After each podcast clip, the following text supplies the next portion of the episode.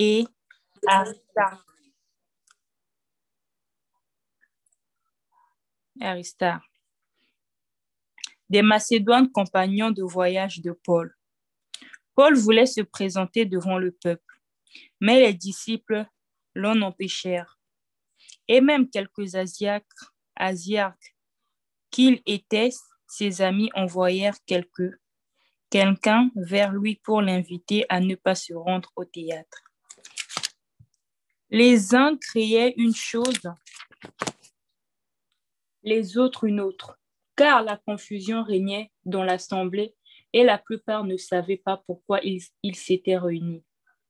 Alors on fit sortir de la foule Alexandre, que les Juifs poussaient en avant, et Alexandre fit signe de la main qu'il voulait parler au peuple.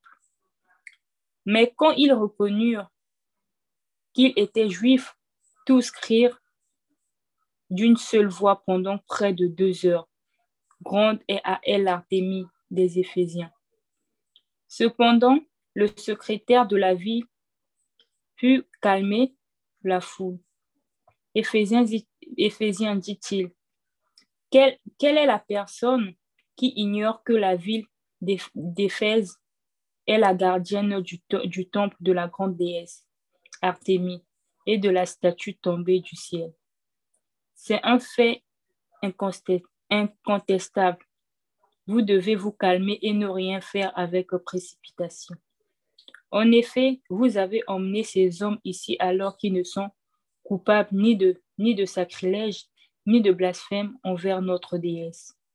Si donc Démétrius et les artisans qui l'accompagnent ont à se plaindre de quelqu'un, il y a des jours d'audience et des gouverneurs qu'ils portent plainte. Et si vous avez d'autres réclamations, cela se réglera dans une assemblée légale. Nous risquons en effet d'être accusés de révolte pour ce qui s'est passé aujourd'hui, puisqu'il n'existe aucun motif qui nous permettent de justifier cet attroupement. Avec ces paroles, il, il, il, congédia l'assemblée. Amen. Amen. pour la lecture. Très bien. Donc, euh, c'est un texte que nous avons déjà lu ensemble et que nous avons envisagé, euh, et surtout lorsque nous avons fait la propulsion spirituelle l'année dernière sur Marie ou l'esprit de Marie ou l'esprit de Jésus-Christ à toi de choisir. Donc, euh, on avait envisagé ce texte pour montrer que l'esprit de Marie, en réalité, c'est la mort, qui prenait plusieurs identités en fonction des pays, des régions, etc. Et à Éphèse, elle se faisait appeler Diane.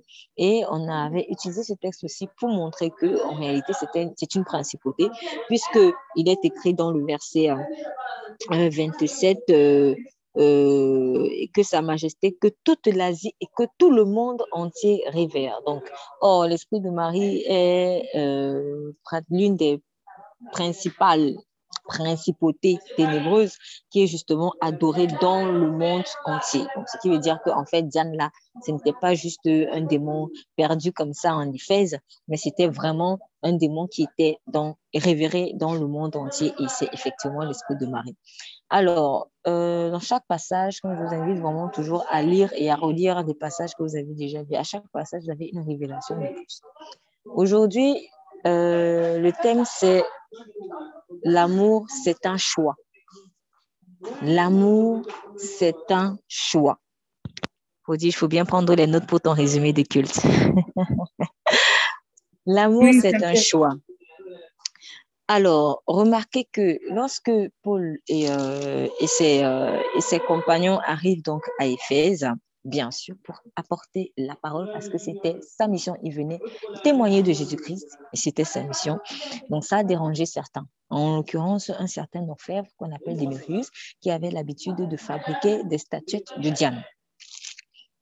Et Démétrius euh, essaye donc de monter les gens contre Paul, et il dit, verset 27 précisément, il n'y a pas seulement à craindre pour nous que notre métier ne soit décrié. Pourquoi? Parce que euh, dans le verset 25, il dit, ô homme, vous savez que nous, tout, pardon, vous savez que tout notre gain vient de cet ouvrage. Donc, il est en train de dire que, ah, si les gens commencent à se détourner de Diane, eh ben, nous, à qui est-ce qu'on va vendre les statues? On n'aura plus de, de, clients. Et donc, c'est toute notre entreprise qui va tomber en faillite.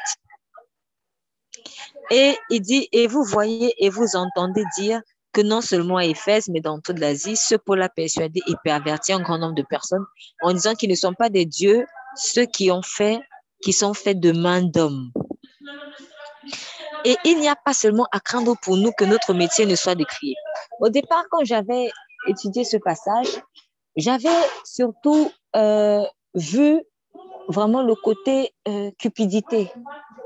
Pourquoi est-ce que les gens adorent Diane ou pourquoi est-ce que des gens adorent des idoles? C'est par intérêt.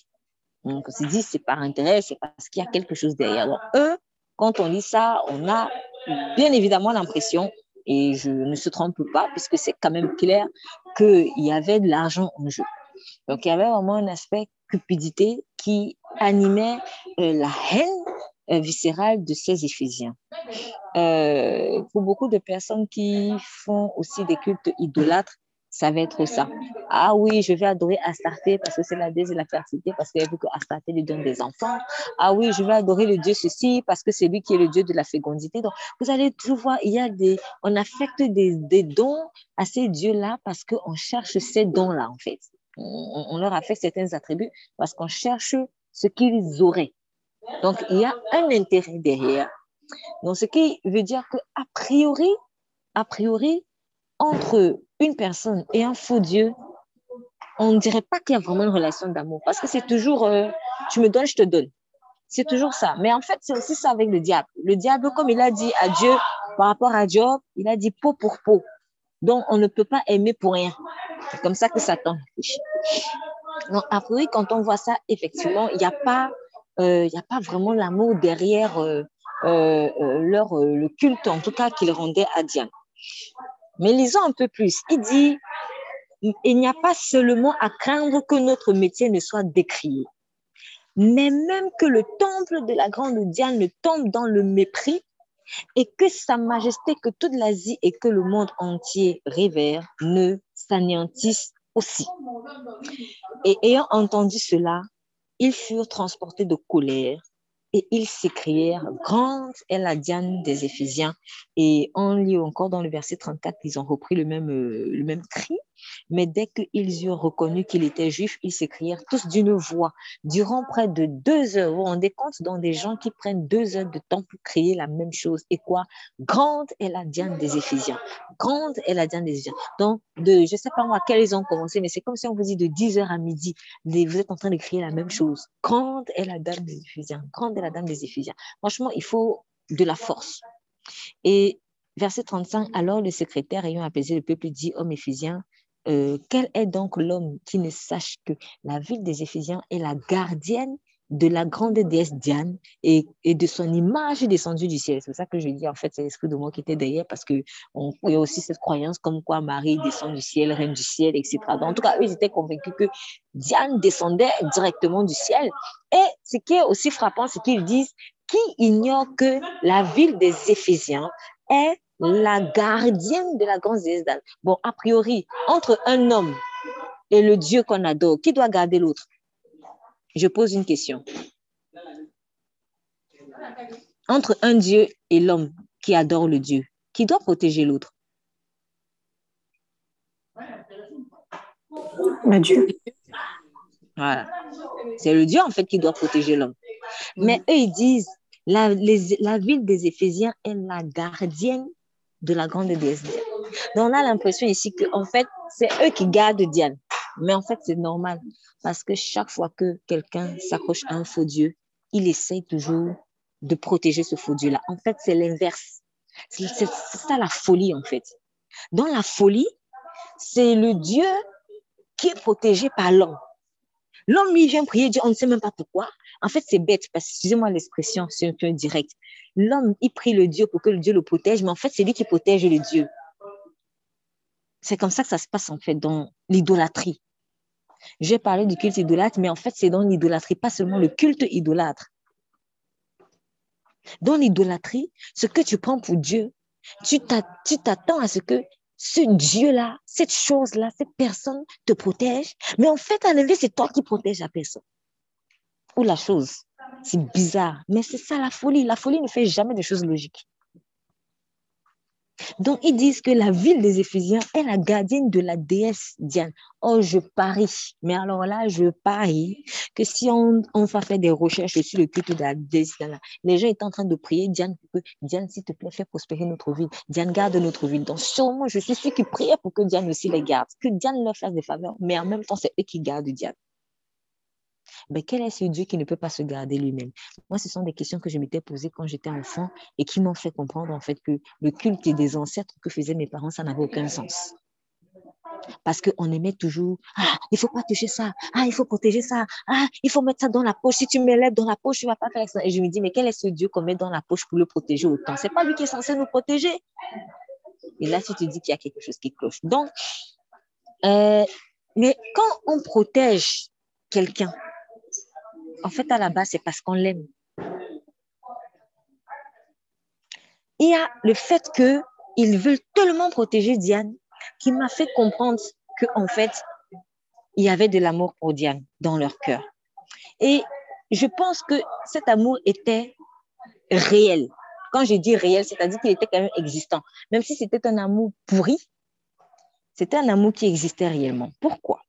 Parce que dans le verset 27, ils disent mais il n'y a pas seulement à craindre pour notre, que notre métier ne soit décrié. Donc, il est en train de dire, en fait, il n'y a pas que mon travail professionnel qui est en jeu, mais même le temple de la grande Diane tombe dans le mépris. Donc, il dit, frère, si on si n'arrête pas ce pôle-là, c'est pas que notre métier, hein. là, c'est pas, c'est même pas que mon métier, en fait. Mais c'est que le culte de Diane va tomber. Le temple de notre déesse et c'est là où vous voyez que, en fait, il y avait une véritable affection pour la déesse Diane. Et là, franchement, bizarrement, les païens nous enseignent quelque chose. Les gars, ils ne pleuraient pas que pour le travail. Ça veut dire quoi? Ça veut dire que ils auraient même, si ce n'était même que le travail, peut-être qu'on allait, ils allaient peut-être fermer les yeux ou n'allaient pas autant faire de bruit mais c'est que le temple de Diane risquait de tomber dans le mépris. Ils n'ont pas dit d'être détruit. Hein. Si on disait d'être détruit, c'est autre chose, mais ils disent tomber dans le mépris. Donc, c'est-à-dire que le temple-là, on va le regarder comme petit désormais. C'est pour cela donc qu'ils disent grande. En fait, des adjectifs qualificatifs, là, c'est pas pour rien. Quand ils disent mépris, mépriser, c'est-à-dire d'évaluer, rendre petit. Oh, Diane est grande et je vais défendre la grandeur de Diane, quitte à mettre mon travail de côté. Quelqu'un qui est, c'est-à-dire, sa relation avec Diane, c'était plus seulement une question d'argent.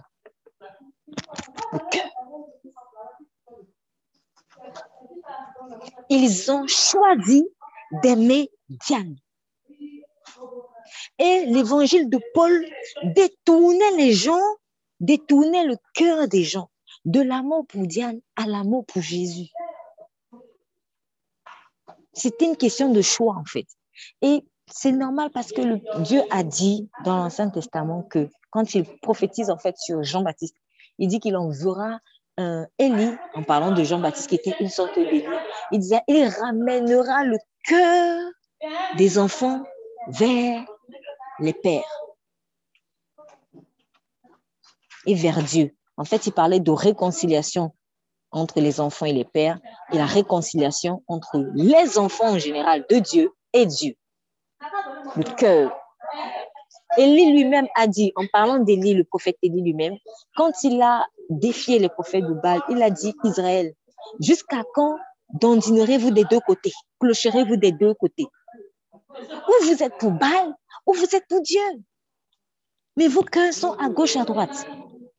Donc, au travers de ce que Élie a fait, le cœur d'Israël, qui était penché d'abord pour Baal, est retourné à Dieu.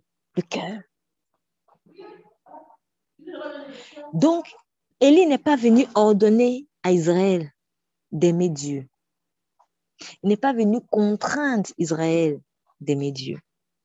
Il a fait une démonstration de puissance par laquelle Israël a vu de même que vraiment ça ne sert à rien d'aimer Baal. En fait, les faux dieux que vous voyez là, que les gens, vous voyez les gens adorer et tout, parfois vous on ne comprend pas pourquoi ils sont attachés à cela. C'est parce qu'ils ont choisi d'aimer. Ça veut dire quoi? Ça veut dire que quand Dieu te dit aime-moi, c'est que tu as le choix. Quand Dieu te dit aime ton prochain, c'est parce que tu as le choix. Et quand tu ne le fais pas, tu as choisi de ne pas le faire. Ou tu, quand tu le fais, tu as choisi de le faire. L'amour, c'est un choix. Pourquoi je dis cela? Parce que dans le monde, souvent on nous enseigne que l'amour, c'est spontané. La spontanéité est devenue, on en a fait pratiquement un culte. Ah, moi, j'aime bien tout spontané, moi, j'aime bien spontané. Oui, mais attention aussi à cela, en fait. On ne fait pas tout de façon spontanée parce que dans la spontanéité, parfois, il y a la folie, en fait. Tu vas s'infiltrer dedans. C'est pour ça que souvent, dans la spontanéité, on fait des choses folles. Spontanéité ne veut pas dire folie. Spontanéité ne veut pas dire irréfléchi. Je dois réfléchir.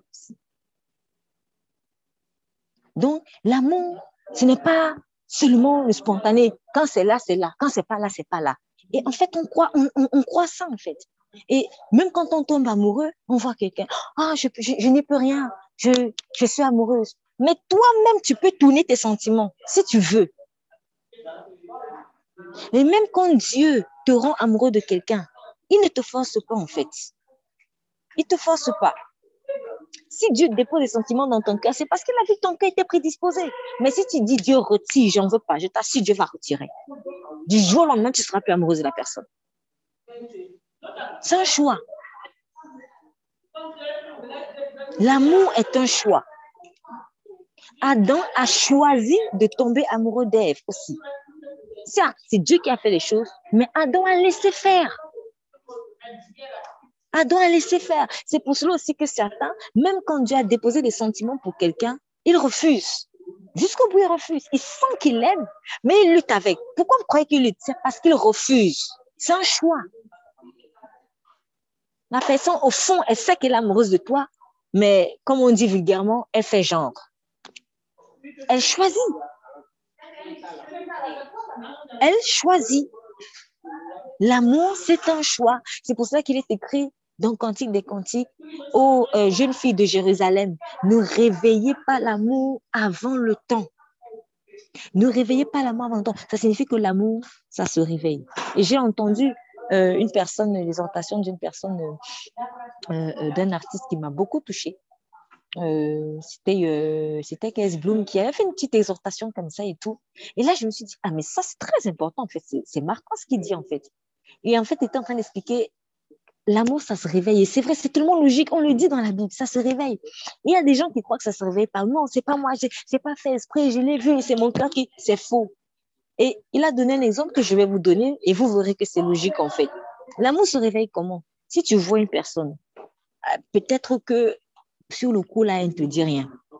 Commence à l'appeler vers 22h, 23h. Coucou, ça va? Tu as passé une bonne journée? Laisse faire. Pendant quelques temps, il va se passer quelque chose dans ton cœur.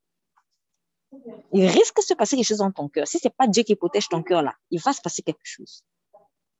Mais à la base, quand tu l'as vu, il n'y a eu rien.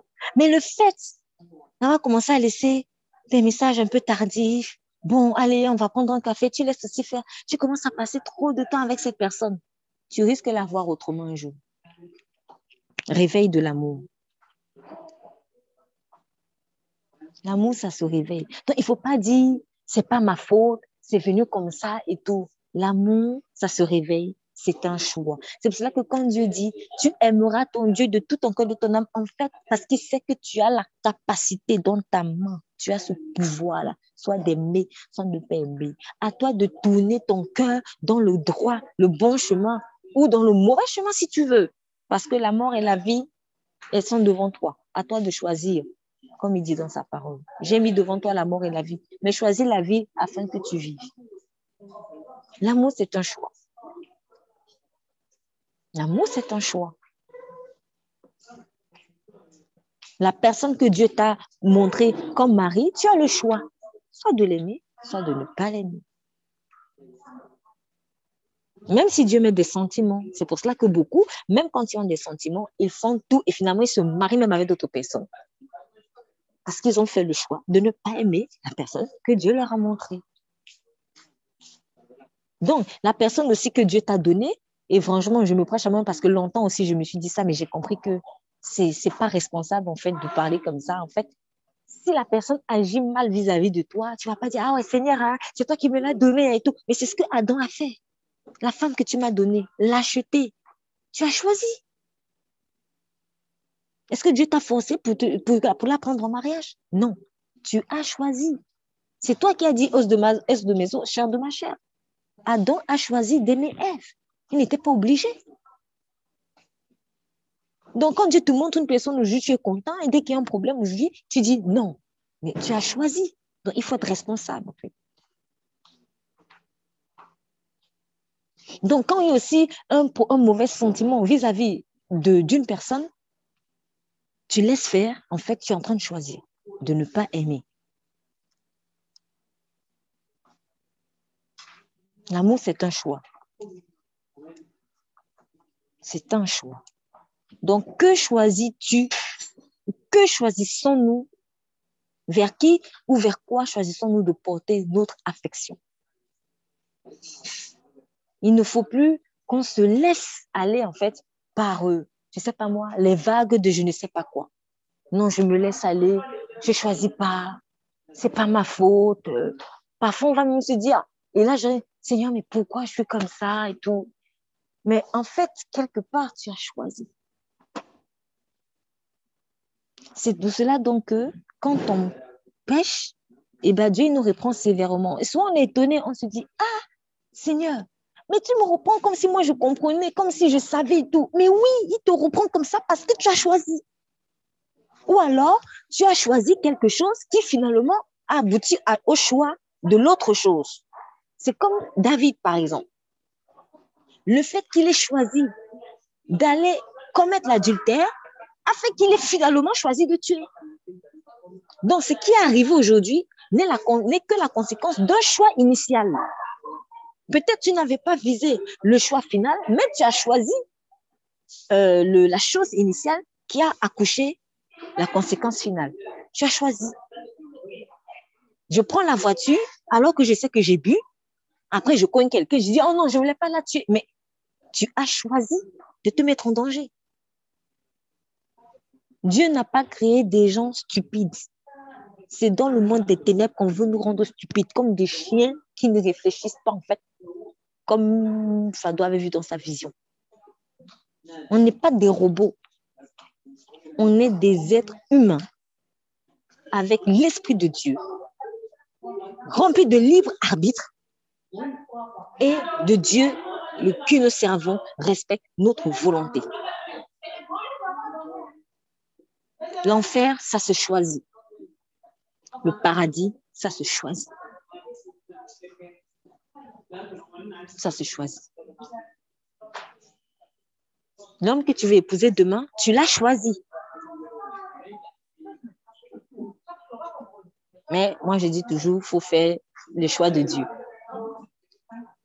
Mais tu choisis. Choix de Dieu ou pas choix de Dieu, tu choisis.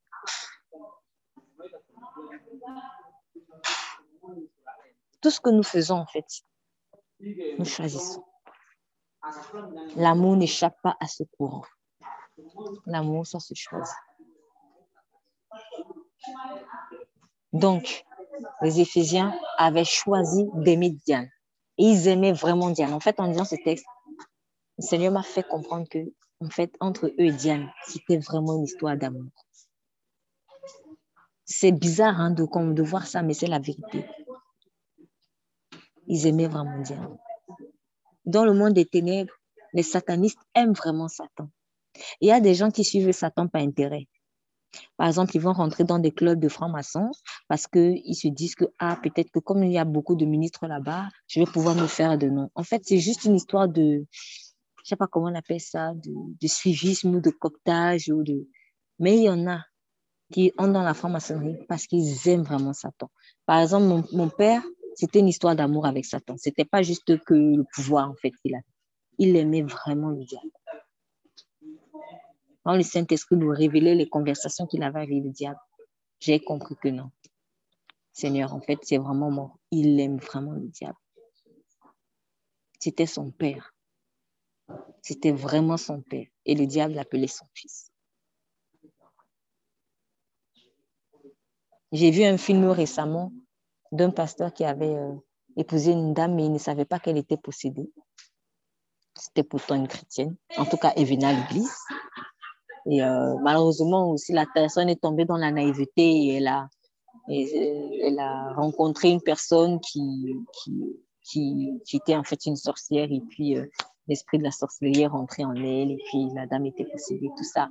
Et quand en fait le poteau rose était découvert et que la femme a commencé à maltraiter son mari pasteur, euh, il lui a dit, son mari lui aurait dit, tu es le diable en personne. Et elle a répondu, non, je ne suis pas le diable. Je ne suis que sa fille bien-aimée. Ça m'a frappé parce que ces phrases-là, je l'avais déjà entendues à plusieurs reprises dans la bouche de certains satanistes, dans des documentaires que j'avais vus à la télé, en fait, quand on les interviewait. Ces gens aiment sincèrement le diable. Il y en a qui sont là juste par intérêt. Et le diable sait quand tu es là par intérêt, il le sait. Mais il y en a qui sont là parce qu'ils aiment vraiment le diable de leur cœur. Donc, la haine, ça se choisit. L'amour, ça se choisit. Quel est ton temps? Quand je jalouse, surtout quand ça perdu, ça se choisit. Quand je convoite, surtout quand ça perdu, ça se choisit. Je dis bien surtout quand ça perdu. C'est que c'est un choix. Quand je garde la parole de Dieu, je choisis de le faire. Quand je ne la garde pas, je choisis aussi tu choisis aussi. Donc, en fait, le processus de sanctification ne consiste qu'à nous ouvrir les yeux sur la véracité de nos choix, sur la nature de nos choix, afin que nous fassions des choix de sagesse.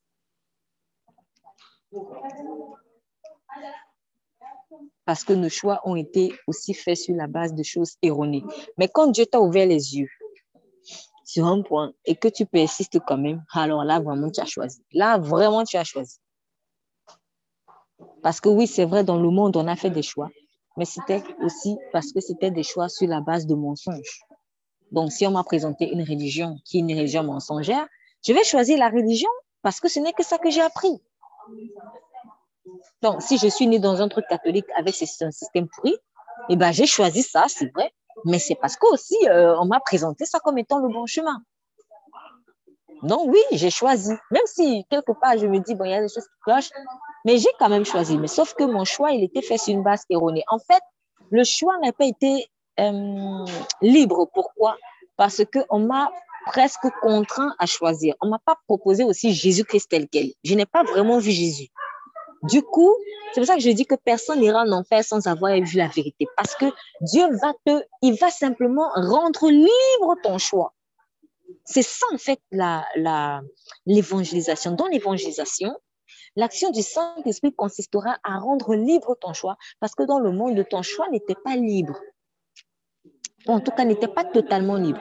Si je n'ai que grandi dans une famille euh, musulmane, ça va être très difficile, en fait, de faire le bon choix parce que je n'ai pas, on m'a pas présenté la vérité au même pied, la Bible au même niveau que le Coran. Et même si j'ai eu la Bible, on m'a présenté une Bible mal interprétée, mais pas la vérité de la Bible. Ça, c'était mon cas. Donc, ça revient au même, en fait. De toute façon, la Bible sans le Saint-Esprit, ce n'est pas la Bible, puisque les sorciers utilisent la Bible. Moi, j'ai vu des sorciers qui utilisaient la Bible. Dans la Bible sans le Saint-Esprit, ce n'est pas la Bible. Donc, j'avais jamais vu la vérité. Mais une fois que j'ai vu la vérité, j'ai eu la vie, j'ai eu la mort, j'ai choisi la vie. Donc, quand on dit Seigneur, touche le cœur de ces personnes, en fait, il va déchirer le voile pour que la personne réalise que son, le choix qu'elle avait fait avant n'était pas un choix de liberté. Et que voici le vrai choix de liberté. Après, Seigneur va dire, maintenant que tu as vu, choisis. Et s'il est sage, il va choisir la vie. S'il est insensé, il va choisir la mort. Et c'est à partir de ce moment-là que ça devient plus dangereux, en fait. En tout cas, pour toi, en termes de punition et de condamnation éternellement. Donc, l'amour, ça se choisit. Tant que la personne n'a pas vu vraiment Christ, elle ne pourra pas mourir. parce que Dieu veut qu'elle fasse un choix. C'est pour cela que l'enfer est un choix de la liberté. C'est-à-dire que tu étais libre d'aller en enfer. Ce n'est pas Dieu qui t'envoie seulement. Tu as choisi, tu as dit Dieu, moi je veux la mort. Il t'envoie dans la mort. Parce que si t'envoies là-bas chez lui, tu vas être mal à l'aise, puisque tu n'as jamais choisi Dieu. Oh, là-bas, on ne parlera que de Dieu. On ne chantera que Dieu. Donc, si on dit Dieu à gauche, Dieu à droite, Dieu en haut, Dieu en bas, mais tu vas être mal à l'aise. Normal, tu n'as pas choisi cela. Dieu, c'est pas un violeur, hein? c'est pas un forceur de volonté. Donc, il va pas violer ta volonté et t'obliger à aller au paradis seulement comme ça. Non, non, non, non. Tu ne veux pas de Dieu, va là où Dieu n'est pas. Et là, c'est l'enfer. Dans l'enfer, c'est ton choix. Donc, beaucoup de gens là dans le monde, ils savent déjà la vérité, mais ils font le choix de ne pas faire le bon choix. Mais nous aussi, en tant qu'enfants de Dieu, quand nous sommes déjà dans le royaume, maintenant on fait le choix soit d'avancer dans la sanctification, soit de ne pas avancer en fait. Et notre vie ou notre prospérité, la prospérité de notre âme sera proportionnelle aux différents choix de sanctification qu'on aura fait. Plus je fais les choix de sanctification de Dieu, plus je serai libre. Moins j'en fais, moins je serai libre. C'est comme ça. Bon, je suis déjà sauvé, c'est bien, mais je ne pourrai pas, si je ne fais pas les choix de sanctification ou tous les choix de sanctification de Dieu, je ne pourrai pas jouir de tout l'héritage que Dieu a pour moi. Et ça, c'est quand même dommage surtout quand j'ai eu la possibilité. Et on va lire dans le acte 20, acte chapitre 20, on va voir le cas d'une personne, elle qui a vraiment choisi la vie. Donc, on a vu les Éphésiens, c'était un choix. On a vu que ce n'était pas qu'une histoire d'argent. Ils ont choisi. Donc, il y a des gens, quand vous les voyez adorer Marie, ils aiment vraiment Marie. Il y a des gens, comme vous les voyez pas là, moi, je l'ai vu. Hein. C'est-à-dire, quand la personne, quand tu l'évangelises, Allah, on dirait Allah, c'est son mari. Elle aime Allah. Et quand j'ai vu ça, j'ai dit, Je ne peux, plus rien faire.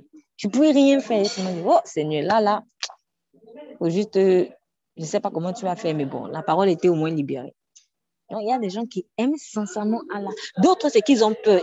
Ils, ont, ils ont peur de sortir de l'islam parce qu'ils ont peur d'Allah. Mais il y a des gens qui ne veulent pas sortir de l'islam parce qu'ils aiment sincèrement Allah. C'est un amour. C'est un choix. Donc, et c'est ce choix-là, justement, qu'on appelle entre autres aussi prostitution. Parce qu'en en fait, prostitution, c'est faire les choix qui ne sont pas les choix de Dieu. C'est ça la prostitution, parce que toute définition dans l'univers se ramène à Jésus-Christ. L'amour, c'est Jésus-Christ. Le Père, c'est Jésus-Christ. La sœur, c'est Jésus-Christ. Comme un monsieur avait dit un jour dans son livre, même la chaise sur laquelle tu t'assois, c'est Jésus-Christ. Au départ, je ne comprenais pas ce qu'il disait. Je me dis, mais qu'est-ce que ce monsieur raconte? Je ne comprends pas, mais j'ai l'impression que c'est profond. Mais je ne comprends pas. Mais aujourd'hui, je comprends. Tout se ramène à Jésus-Christ. L'amour, c'est Jésus-Christ. Donc, si ton amour ne se porte pas sur Jésus-Christ, ça se porte sur autre chose, c'est prostitution. Et ça va accoucher, même la, prostitution physique, etc. Mais même dès la position dans le cœur, c'est fini comme on a vu en début de culte quand je vous disais que vous commettez dans vos cœurs la violence. C'est bizarre, hein? quand tu vas commettre dans ton cœur la violence. Mais en fait, dès qu'il y a, là, dès qu'il y a dans le cœur déjà euh, ce mauvais sentiment-là, le démon va agir avec le sentiment parce que c'est une puissance qui est libérée et puis va aller oppresser la personne que tu n'aimes pas. Donc, tu as commis la violence. C'est comme si tu es un, un commandant d'armée. Abattez-elle. Les démons vont le faire. Mais quand maintenant l'ONU ou je ne sais pas moi quelle organisation va poursuivre, on ne va pas seulement poursuivre le soldat, hein, on va poursuivre le chef. On va dire c'est toi qui as ordonné. Donc c'est pour cela que Dieu dit vous, vous ordonnez dans vos cœurs l'iniquité. Donc il ne faut pas dire ah non, moi je n'ai jamais fait ça et tout. Oui, mais tu as ordonné. Tu as choisi d'ordonner. Donc, dans l'acte chapitre 20, on dit, verset, à partir du verset euh, 22. Verset 22 à 38. Verset 22 à 38. La première personne qui veut lire.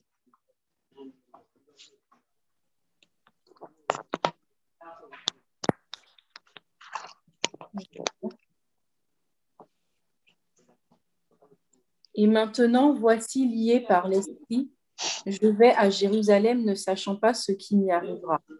Seulement, de ville en ville, l'Esprit Saint m'avertit que les liens et des tribulations m'attendent. Mais je ne fais pour moi-même aucun cas de ma vie comme si elle m'était précieuse, pourvu que j'accomplisse euh, que, euh, que j'accomplisse ma course avec joie et le ministère que j'ai reçu du Seigneur Jésus d'annoncer la bonne nouvelle de la grâce de Dieu. Et maintenant, voici, je sais que vous ne verrez plus mon visage, vous tous au milieu desquels j'ai passé en, prêchant le royaume de Dieu.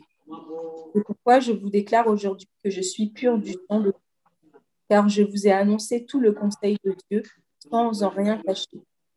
Prenez donc garde à vous-même et à tout le troupeau sur lequel le Saint-Esprit vous a établi évêque pour paître l'Église du Seigneur qu'il s'est acquise par son propre sang.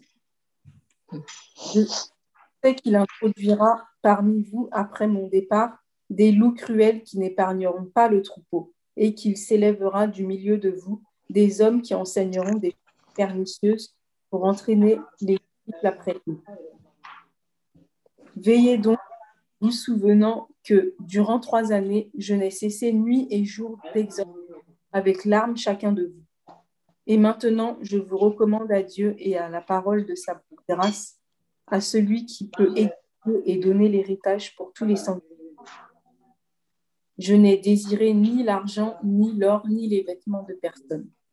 Vous savez vous-même que ces mains ont pourvu à mes besoins et à toutes les personnes qui étaient à Je vous ai montré de toutes mes manières que de toute manière, c'est en travaillant ainsi qu'il faut soutenir les faibles et se rappeler les paroles du Seigneur qui a dit à lui-même Il y a plus de bonheur à donner qu'à recevoir.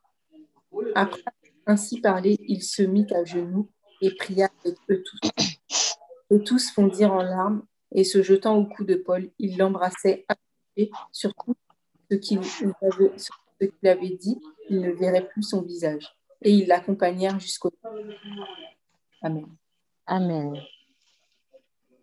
Très bien. Donc, l'apôtre Paul, il sait qu'il va bientôt mourir. Donc, euh, là, il s'apprête à aller à Jérusalem. Il sait que là-bas, on ne va pas lui faire de cadeaux. Mais il part quand même. À Rome, il sait qu'après ça, il va aussi aller à Rome. Mais il part quand même. En fait, l'apôtre Paul savait depuis longtemps, parce que Dieu l'avait averti, lui averti, qu'il allait mourir à cause de l'évangile. Je me demande combien de personnes auraient continué la mission s'ils avaient appris une nouvelle comme ça. Et sachant que là-bas, euh, à l'époque, euh, surtout, euh, quand on vous tuait, ce n'était pas forcément des mots rapides. Hein. C'est pas aujourd'hui comme peut-être on te tire une balle dans la tête, c'est fini. C'est pas ça. Donc, soit c'était assez sauvage quand même. Donc, tu as le temps de bien sentir la douleur déjà que tu es emprisonné, tu es fouetté, euh, et tu es fouetté et, après tu es, tu soit on te tranche la gorge, soit on te, je sais pas, en tout cas c'était assez sauvage. Paul savait tout ça. Mais il a accepté. Paul, ce n'était pas un chômeur quand il a accepté Jésus. Paul, c'était un érudit. Donc, c'était un intellectuel, c'était quelqu'un qui avait fait de grandes études. Il avait une vie plus ou moins tracée par sa propre force, en fait. Peut-être qu'il voulait devenir rabbin, par ce qu'il a fait, j'en sais rien. Mais en tout cas, c'était un érudit, Paul. Paul avait un travail. C'était un fabriqueur de tentes. Donc, il avait son entreprise, en fait, de fabrication de tout. Et Paul, en tant qu'enseignant de la parole, il avait le droit de se faire payer. Parce que, on va le voir, euh, il est écrit, je vais essayer de retrouver le passage, que ceux qui enseignent donnent à ceux qui enseignent. Bible verset.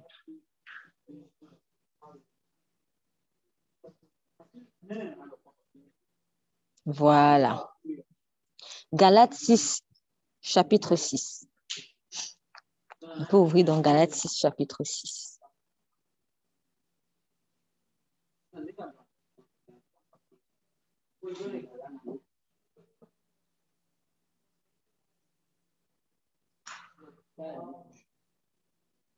Galates 6, chapitre 6. Est-ce que quelqu'un peut lire?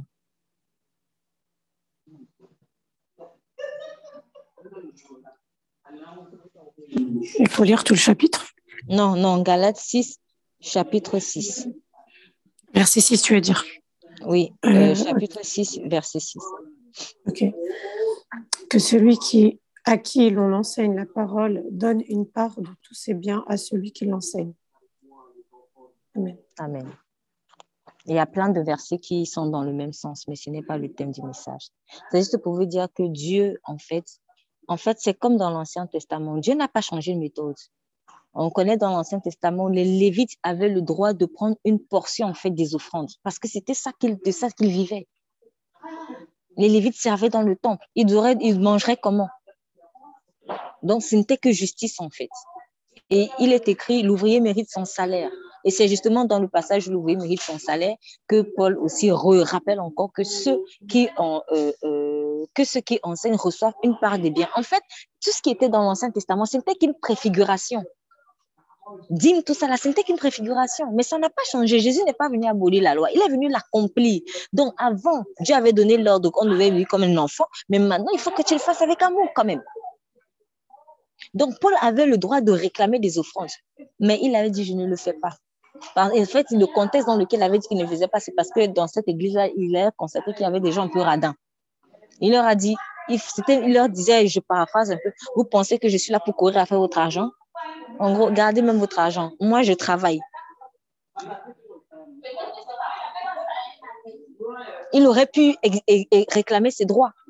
C'est ce qu'il a dit. Il a dit, je, je peux réclamer mes droits, en fait, si je le veux. Mais je ne vais pas le faire.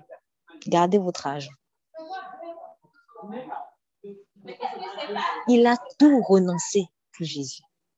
Franchement, c'est pas facile d'être serviteur de, Dieu et pouvoir à ses besoins.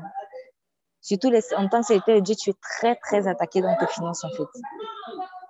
Parce que le diable veut que tu ne puisses pas avancer. Plus particulièrement, en fait, quand tu enseignes la parole. Donc, son travail là, il fallait qu'il mange quand même.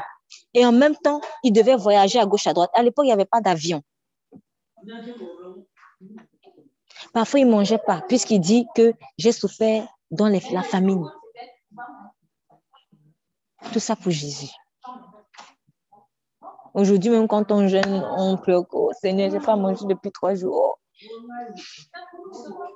Lui, il a souffert comme ça. Mais c'est parce qu'il aimait tellement Jésus. Il a fait un choix. Donc, c'est un peu comme si quelqu'un a fait des études de doctorat pour devenir docteur et puis il renonce à ça. Tu as ton entreprise, entre guillemets, tu renonces à ça. Ou alors, maintenant, l'entreprise, ce n'est que maintenant pour prêcher l'évangile. Alors que tu as même le droit de laisser l'entreprise et de te faire payer dans l'église, mais tu, tu renonces à cause du comportement gentil. Ok, laissez même. Moi, je vais seulement prêcher la parole. Comme ça, au où vous n'allez pas vous vanter que vous avez donné l'argent à Paul. C'est pour cela qu'il dit que dans le verset 33, je n'ai désiré ni l'argent, ni l'or, ni les vêtements de personne. Donc, il a dit, là, là, j'ai tout fait, même si j'avais le droit. Mais j'ai tout fait pour que vous ne veniez pas dire un jour, oh, je lui ai donné l'argent, parce que les gens aiment bien faire ça. C'est moi qui ai donné l'argent pasteur. C'est moi qui ai fait au pasteur. C'est moi qui ai fait.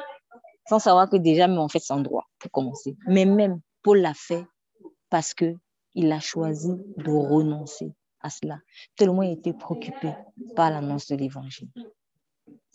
C'était sa principale préoccupation. Quand d'autres loups qui commencent à dénoncer dans le verset 30 viendront là que pour bouffer la graisse des brebis. Et ce qui est bizarre, c'est que malheureusement, de plus en plus des brebis aujourd'hui préfèrent aller payer pour écouter des loups, des gens qui vont rien leur apporter.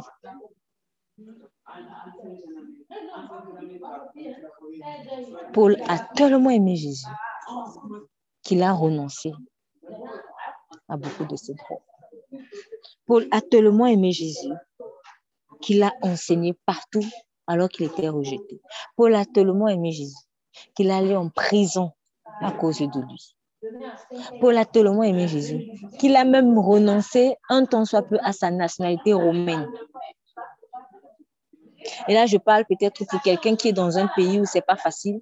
il arrive dans un pays où il est très difficile d'avoir la nationalité. Tu arrives d'être aux États-Unis, tu as la nationalité américaine. Quel sésame. Mais tu renonces à ça pour Jésus. Qui va renoncer à ses papiers pour Jésus? Qui? Combien? Ah, Pas beaucoup. Hein. Paul l'a fait. Paul était romain. C'est ça l'amour. Renonce à mon entreprise, renonce à mon argent, je renonce à ma liberté, je renonce à mes papiers, je renonce à par amour. C'est un choix. Personne ne l'a forcé. La preuve, c'est que certains se sont détournés et on en parle un peu plus euh, euh, avant. Il cite certaines personnes qui ont renoncé. Dieu ne les a pas arrêtés. Dieu ne te forcera jamais de le suivre parce que l'amour, c'est un choix.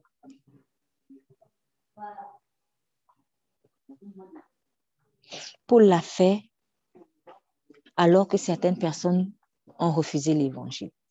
Et il dit même que quand je vais partir, je sais que ça va changer. Donc, du coup, tu as envie de te dire, on dirait, ça peut donner l'impression de, c'est comme si j'avais fait ça pour rien. Tout ce que j'ai souffert là, c'est comme si j'ai fait ça pour rien parce que je sais que dès que je vais partir, c'est fini. Mais il a fait pour Jésus. Et à vrai dire, ça ne va pas être vraiment, vraiment pour rien parce que grâce au travail de Paul, nous, on est là aujourd'hui. C'est grâce à leur courage que l'évangile est sorti de Jérusalem, en fait, et est arrivé dans les nations païennes dont nous faisions partie. Voilà le fruit de l'amour passionnel de quelqu'un pour Jésus. Quelqu'un qui n'a pas regardé à son intérêt, quelqu'un qui était très humble, malgré toute la puissance qu'il avait. Quelqu'un dont l'ombre, tu touchais son vêtement, tu étais guéri. Ce n'était pas ça le point de Paul. Aujourd'hui, dès que tu vois ton vêtement va guérir, tu vas demander les gardes du corps ou tu vas te vanter, tu vas raconter ça. Il y a, tu t'énorgueilles en fait. Mais comme le même il a dit, et on va le lire, aujourd'hui je regarde ça comme de la boue.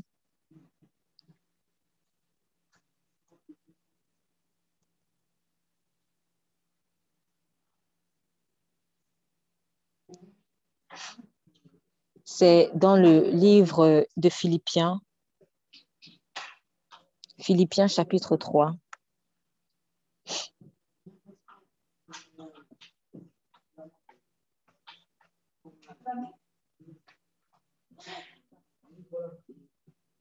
Philippiens chapitre 3, verset 1 euh, à verset, euh, verset 11. Philippiens chapitre 3, verset 1 au verset 11. Est-ce que quelqu'un veut lire, s'il vous plaît? Philippiens chapitre 3. Je peux lire. Oui, vas-y, Fador, merci. Maintenant donc, mes frères et sœurs, réjouissez-vous dans le Seigneur. Je n'hésite pas à vous écrire les mêmes choses et cela contribue à votre sécurité. Faites mm. attention aux chiens, faites attention aux mauvais ouvriers, faites attention aux faux circoncis. En effet, les vrais circoncis, c'est nous qui rendons notre culte à Dieu par l'Esprit de Dieu, qui plaçons notre fierté en Jésus-Christ et qui ne mettons pas notre confiance dans notre condition. Pourtant, moi-même, je pourrais mettre ma confiance dans ma condition. Si quelqu'un croit pouvoir se confier dans sa condition, je le peux plus encore. J'ai été circoncis de lui le huitième jour. Je suis issu du peuple d'Israël, de la tribu de Benjamin, hébreu né d'hébreu. En ce qui concerne la loi, j'étais un pharisien. Du point de vue du zèle, j'étais persécuteur de l'Église. Par rapport à la justice de la loi, j'étais irréprochable. Mais ces qualités qui étaient pour moi des gains, je les ai regardées comme une perte à cause de Christ. Et je considère même tout comme une perte à cause du bien suprême qu'est la connaissance de Jésus-Christ mon Seigneur. À cause de lui, je me suis laissé dépouiller de tout. Je considère tout cela comme des ordures afin de gagner Christ et mhm. d'être trouvé en lui, non avec ma justice, celle qui vient de la loi, mais avec celle qui s'obtient par la foi en Christ, la justice qui vient de Dieu et qui est fondée sur la foi. Ainsi, je connaîtrai Christ, la puissance de sa résurrection et la communion à ses souffrances et en, devenant conforme à lui dans sa mort, pour parvenir d'une manière ou d'une autre à la résurrection des morts. Tu peux continuer, s'il te plaît, continue. C'est intéressant ce qui est en bas. Ce n'est pas que j'ai déjà remporté le prix ou que j'ai atteint la perfection, mais je cours pour tâcher à m'en emparer, puisque moi aussi Jésus-Christ s'est emparé. Frères et sœurs, je n'estime pas m'en être moi-même déjà emparé, mais je fais une chose. Oubliant ce qui est derrière et me portant vers ce qui est devant, je mhm. cours vers le but pour remporter le prix de l'appel céleste de Dieu en mhm. Jésus-Christ. Tu veux que je continue Oui, oui, continue. Nous tous donc qui sommes mûrs, adoptons cette attitude. Et si vous êtes d'un autre point de vue, d'un avis sur un point, Dieu vous éclairera aussi là-dessus. Seulement, là où nous en sommes, marchons dans la même direction et vivons en plein accord. Soyez tous mes imitateurs, frères et sœurs, et portez les regards sur ceux qui se conduisent suivant le modèle que vous avez en nous. En effet, beaucoup se conduisent en ennemis de la croix de Christ. Je vous ai souvent parlé d'eux et je le fais maintenant encore en pleurant. Leur fin, c'est la perdition. Ils ont pour Dieu leur ventre. Ils mettent leur gloire dans ce qui est ce qui fait leur honte. Ils ne pensent qu'aux réalités de ce monde. Quant à nous, notre droit de citer dans le, et dans le ciel, d'où nous attendons aussi comme Sauveur le Seigneur Jésus-Christ. Il transformera notre corps de misère pour le rendre conforme à son corps glorieux par le pouvoir qu'il a de tout soumettre à son autorité. Amen. Voilà. Donc l'apôtre Paul a fait un peu une description de tout ce dont il aurait pu se glorifier quand il était dans le monde, en fait. Donc, euh, circoncis le huitième jour. En fait, ça, c'était des choses, bon, peut-être que pour nous, ça ne veut rien dire, hein, mais je vous assure, à l'époque, c'était rien. Donc, vous pouvez transformer ça aujourd'hui ici. Euh, euh, moi, par exemple, euh, voilà, si on est de là, tout, alors moi, je suis, je suis pas, pardon, je suis, je suis français, ou je suis américain, ou je suis, euh, mettez le pays que vous voulez. Bon, français, c'est pas même pas trop la France que je vais mettre, mais bon, peu importe. Hein. Mais j'imagine peut-être pour quelqu'un qui adore trop euh, le, sa nationalité française. oui, moi, je suis français. oui, j'ai, j'ai fait l'armée. j'ai eu la Légion d'honneur de tel. mon père était aussi même français, etc. De toutes les générations. Nous, on a ça dans le sang. j'étais J'étais très zélée, j'ai tellement été zélée que j'ai persécuté les ennemis de la France. Quant à la justice, franchement, de la justice française, moi j'étais irréprochable. Si tu vois mon casier judiciaire, c'était vierge. Je te raconte tout ça. Mais ces choses qui pour moi étaient des qualités, qui pour moi étaient un gain, je les ai regardées comme une perte. Dans d'autres versions, je les ai regardées comme de la boue.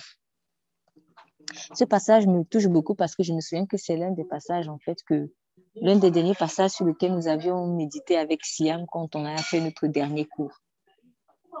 Et en fait, le Saint-Esprit était déjà en train de l'encourager à lui dire toutes ces choses. Regarde-les comme de la boue. Et on avait prié dessus. Regarde toutes ces choses comme de la boue. Ah, moi, je suis ici d'une famille ceci, moi, je suis d'une famille cela je regarde ces choses comme une perte. Donc, tout ce que j'ai cité là, quand je disais qu'il avait, il travaillait comme tant de, dans, fabriquer le temps, tout ça. En fait, comment il a réussi à être aussi fidèle jusqu'à la mort? C'est qu'il a regardé toutes ces choses comme une perte à cause de Christ. Pas à cause d'autre chose. Parce que, excusez-moi, c'est un peu stupide de voir ces choses comme une perte à cause de ta propre gloire. Faut pas que Christ devienne un prétexte pour te glorifier enfant va me reconnaître. Tout le monde était méprisé, enfant va me reconnaître. Il y en a beaucoup qui font ça. Il y en a beaucoup qui deviennent même des serviteurs de Dieu, mais parce qu'enfant va le voir au micro quand il va prêcher. Comme à l'école, il était toujours dernier, et ben maintenant, le micro est devenu la prédication de la parole, le même prétexte pour être le premier. Mais c'est pas ça. Si tu as perdu ce que tu as perdu dans le monde, pour gagner seulement ça, vaut mieux que tu retournes dans le monde. Vaut mieux. Parce que ça ne sert à rien. Tu auras perdu pour rien. Mais il a perdu cela à cause de Christ. C'est pour Christ que nous devons perdre. Bien plus, je regarde toutes choses comme une perte. Donc, il dit, au-delà même de ce que moi-même personnellement j'ai perdu, mais je regarde maintenant tout. Tout comme une perte. En comparaison de l'excellence de la connaissance de Jésus-Christ, mon Seigneur, pour qui j'ai perdu toutes choses. Mon travail, ma nationalité, mes papiers, tout. Et je les regarde comme des ordures. Je les regarde comme des ordures. Tu vas pas te marier, le mariage? Je les regarde comme des ordures. Afin que je gagne Christ. Si tu es déterminé à être fidèle à Jésus, apprends à regarder toutes ces choses que le monde adule comme des ordures. C'était la discipline qui s'est donnée. Parce qu'on a fait beaucoup de propositions à Paul, j'en suis sûre. Ah, tu parles trop bien. Viens nous servir. Tu peux être un bon politicien. On fait faire campagne avec toi. Ordure. Je parlais aujourd'hui du caméraman qui veut plutôt être sur le podium. Regarde ça comme une ordure afin de gagner Christ. Ce ne sont que des ordures.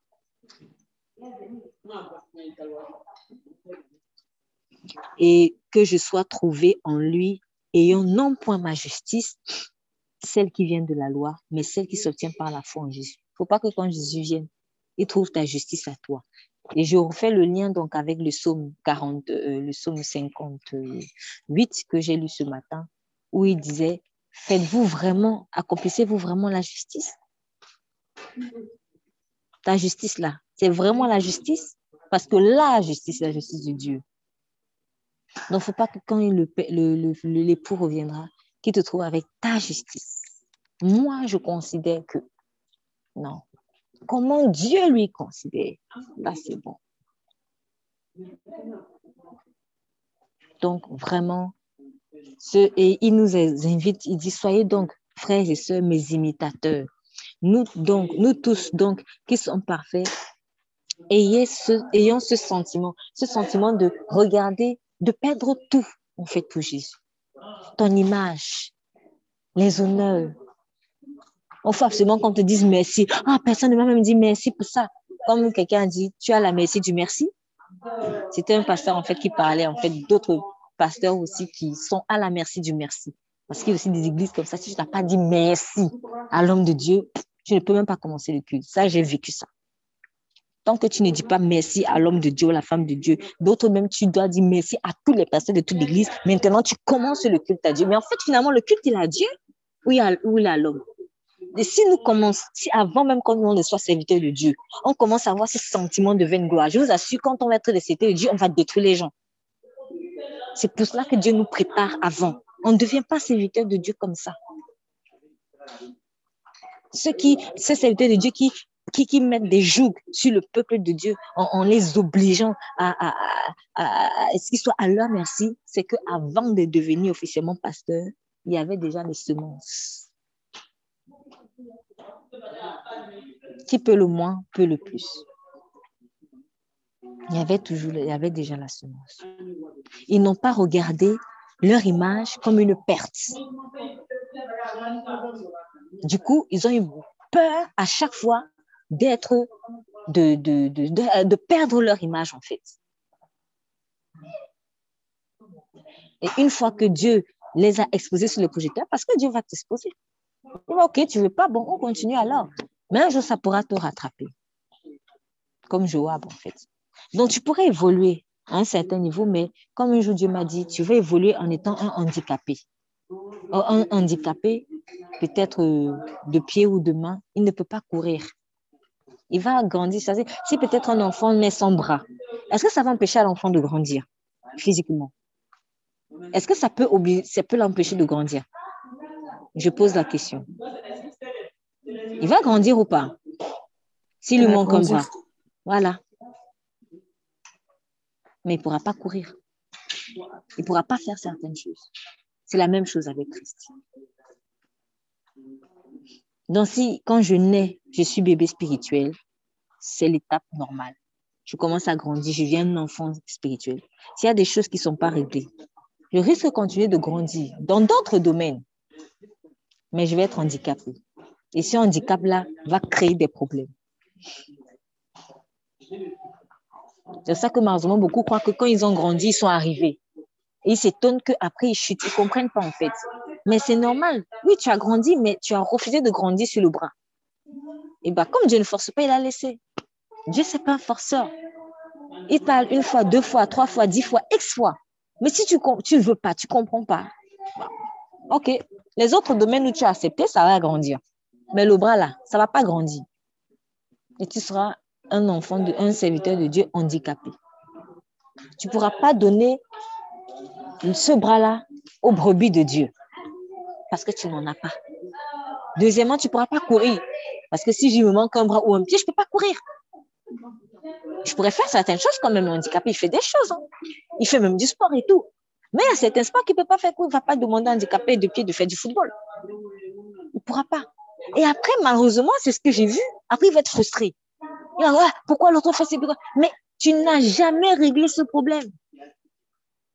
Tu ne peux pas. Tu vas juste bénir les gens dans les autres domaines de ta vie où tu as accepté de grandir. Mais dans l'autre, tu n'as jamais accepté de grandir. Tu ne pourras pas bénir.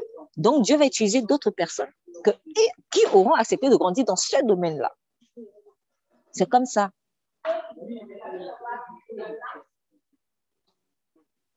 Donc, vraiment, notre croissance centrée, notre maturité, c'est une question de choix. Ce choix-là dépend de notre engagement vis-à-vis de Dieu dans l'amour. Acceptons de voir toutes ces choses comme une perte.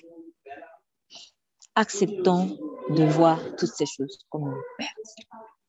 Mais mes enfants, la perte, tout. De toute façon, tout ce que je vais perdre, je vais gagner excellemment plus Christ lui-même. Ça vaut la peine quand même. Et je vais terminer avec ce passage, euh, un passage que il y a deux passages en fait que je voulais évoquer. Il y a, on va d'abord commencer dans le proverbe, le proverbe du jour, le proverbe 4. Moi, j'appelle le proverbe du jour. ça me discipline en fait pour toujours lire le proverbe chaque jour. Il dit, verset euh, chapitre 4. Enfants, écoutez l'instruction de votre Père, soyez attentifs pour connaître la prudence. Car je vous donne de bons conseils. N'abandonnez pas mon enseignement. N'abandonnez pas mon enseignement. Et en fait, quand j'ai lu ce passage, il m'a fait, en fait, ça a fait écho à un autre passage qu'on connaît dans Apocalypse 4. On va aller là-bas aussi. Apocalypse 4. Apocalypse 4, verset 2. En fait, Proverbe 4, verset 2, pour moi, correspond à Apocalypse 4, verset 2. Euh, Apocalypse, pardon, Apocalypse 2, verset 4. Donc, Proverbe 4, verset 2 correspond à, à, Apocalypse 4, verset 2. On inverse un peu. Dans Apocalypse 4, verset 2, il est écrit Bon, on peut lire le verset 1 euh, pour comprendre.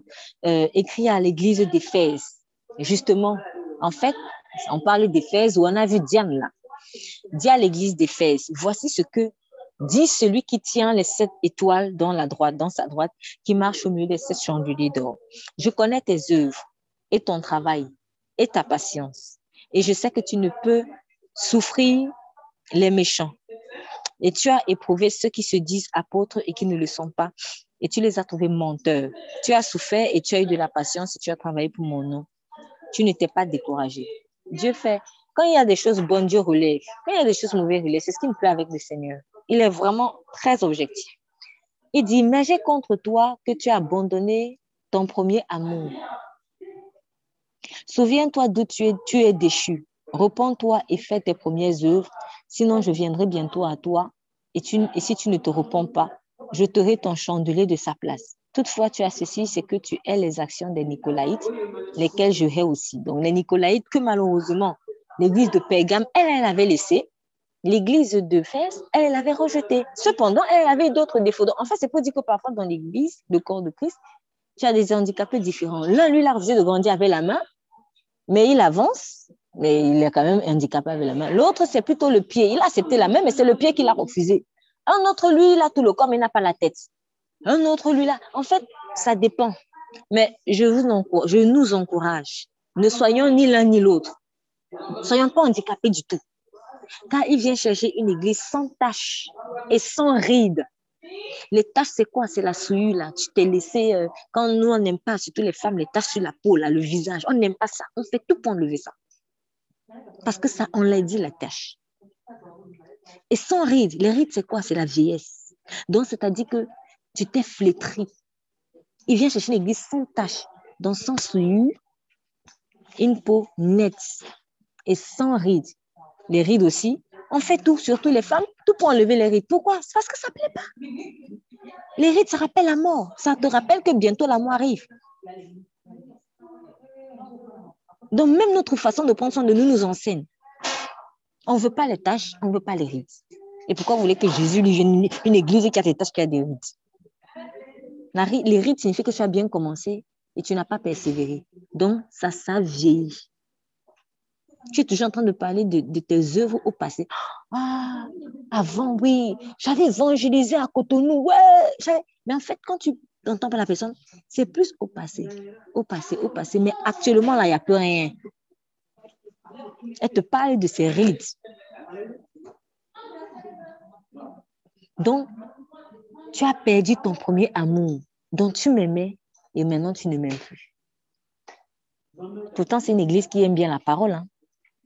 C'est une église qui a persévéré dans la foi, quand même.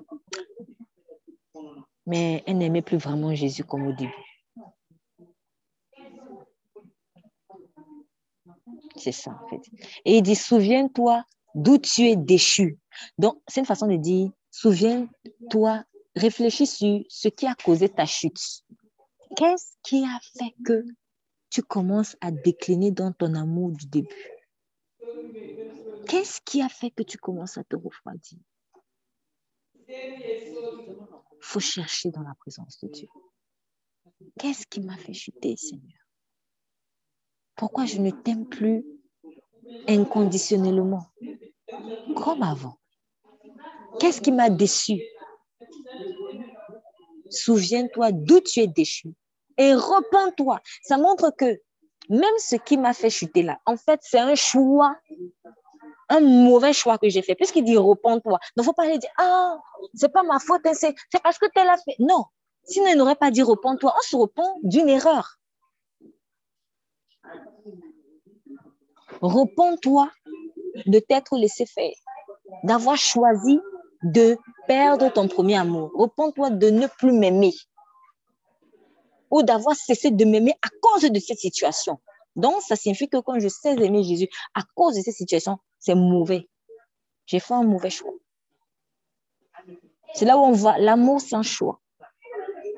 Et fais tes premières œuvres. Fais tes premières œuvres. Donc, quand l'amour s'est flétri, je ne pourrai plus faire les œuvres du début.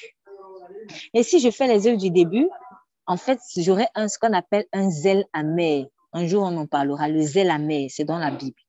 Le zèle amer, c'est des gens qui sont zélés pour Jésus. Tu vois, il est zélé.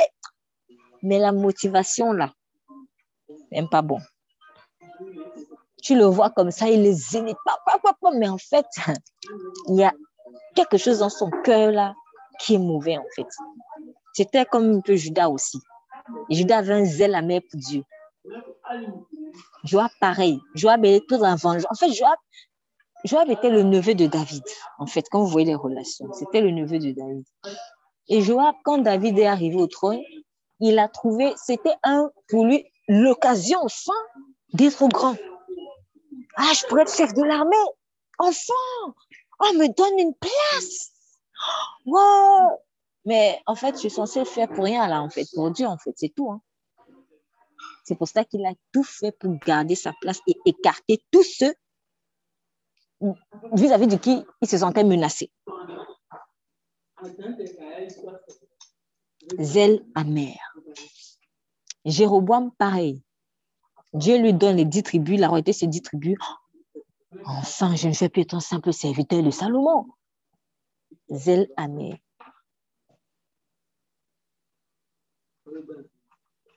C'était pas un zèle de l'amour, c'était un zèle amer. Donc, souviens-toi d'où tu es déchu et repends-toi, fais tes premières œuvres. Sinon, je reviendrai à toi. Si tu ne réponds pas, je ton chandelier de sa place. Donc, sujet contre toi que tu as abandonné ton premier amour. Quand on dit aussi on dit abandonné, c'est-à-dire j'ai laissé. On laisse délibérément. Donc, je reviens encore sur le choix. Et du coup, dans, ça fait écho à Proverbe 4, verset 2, qui dit, je vous n'abandonnez pas mon enseignement. En fait, c'est l'enseignement qui va nourrir l'amour de Dieu dans ton cœur. C'est ça, en fait. C'est pour ça qu'il dit, écoute mes enseignements. Ne rejette pas mes enseignements. Ne mets pas de côté mes instructions. Quand j'étais encore un enfant près de mon père, tendre et chéri auprès de ma mère, il m'enseignait, me disait que ton cœur retienne mes paroles, garde mes commandements et tu vivras.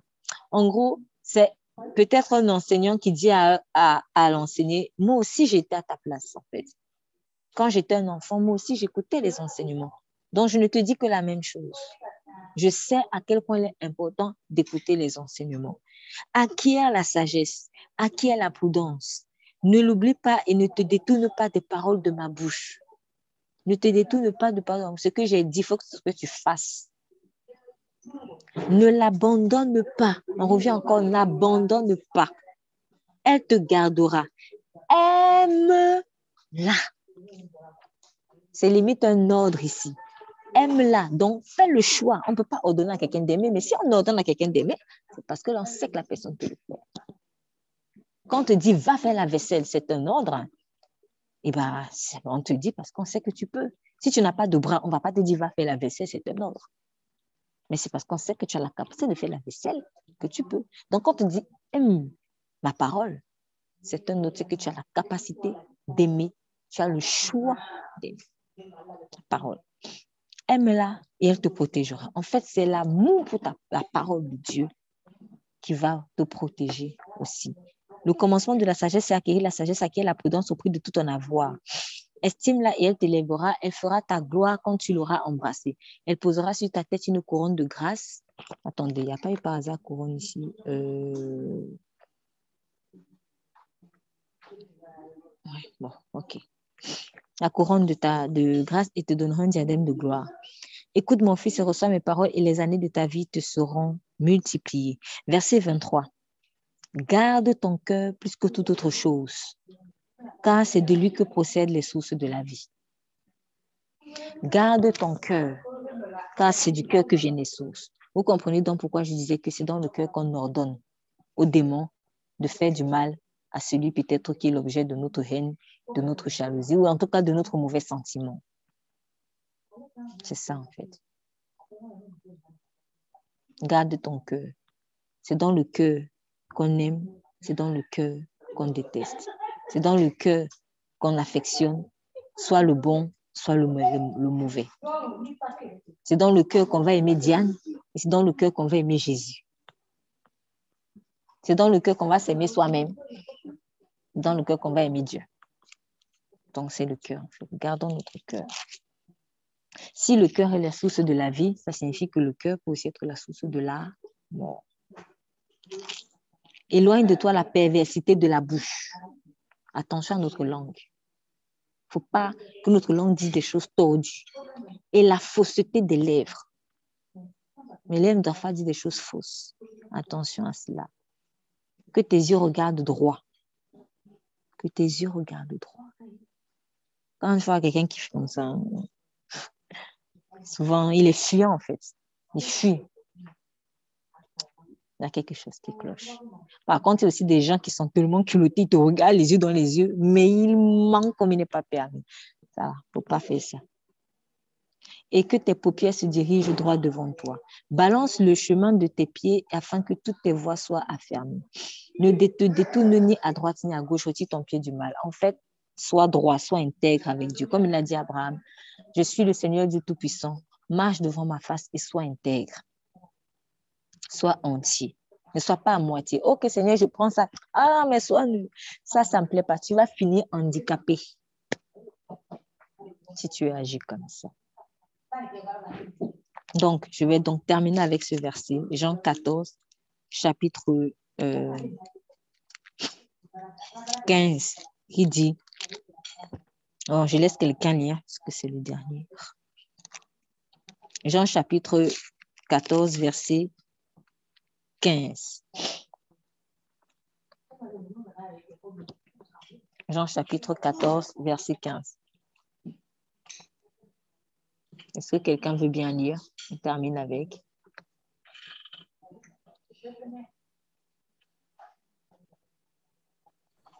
Je vais lire. Ah, oui. Si vous m'aimez, gardez mes commandements. Voilà. Si vous m'aimez, gardez mes commandements. Je voulais terminer avec parce que, en fait, la source de l'amour pour le prochain, c'est Dieu. Mais si tu dis que tu aimes Dieu, tu gardes ce qu'il t'a dit. Ce que Dieu t'a dit, garde-le. Ce que Dieu t'a instruit, garde-le. Ce que Dieu t'a enseigné, garde-le. Dans d'autres versions, c'est si vous m'aimez, obéissez. Si vous m'aimez, obéissez. C'est ça, en fait. Quand on dit garder, c'est obéir. C'est pratiquer. Il ne faut pas juste écouter ou prêcher même ça alors que tu ne pratiques pas. Non. Si vous m'aimez vraiment, faites-le. Dans d'autres, dans d'autres passages, il dit, pourquoi m'appelez-vous Seigneur, Seigneur? Et ne faites pas ce que je vous dis C'est ça, en fait. Père, je te remercie pour ta parole. Je te remercie parce que vraiment, tu nous as tellement aimés que tu étais patient avec nous. En fait, nous ne t'aimions pas. Nous ne t'aimions pas du tout. Pas vraiment. Et maintenant, par ta parole, nous apprenons à t'aimer, Seigneur. Et nous te remercions pour cela. Saint-Esprit, apprends-nous à aimer le Fils. Apprends-nous à aimer le Fils comme il est digne d'être aimé. Apprends-nous à aimer le Fils comme l'apôtre Paul a aimé le Fils jusqu'à, jusqu'au bout, jusqu'à la mort. Tu connais nos limites, tu connais les limites de chacun. Je prie vraiment que l'amour du prochain soit dans cette église, afin que nous fassions la différence, puisque tu as dit, c'est pas l'amour que vous aurez les uns pour les autres que l'on saura vraiment que vous êtes donnés. Oui, Seigneur, que ton église puisse refléter vraiment cet amour vis-à-vis de Jésus et vis-à-vis de, de ce que Jésus a créé et choisi. Amen. On va prendre la Sainte Seine pour clôturer ce culte.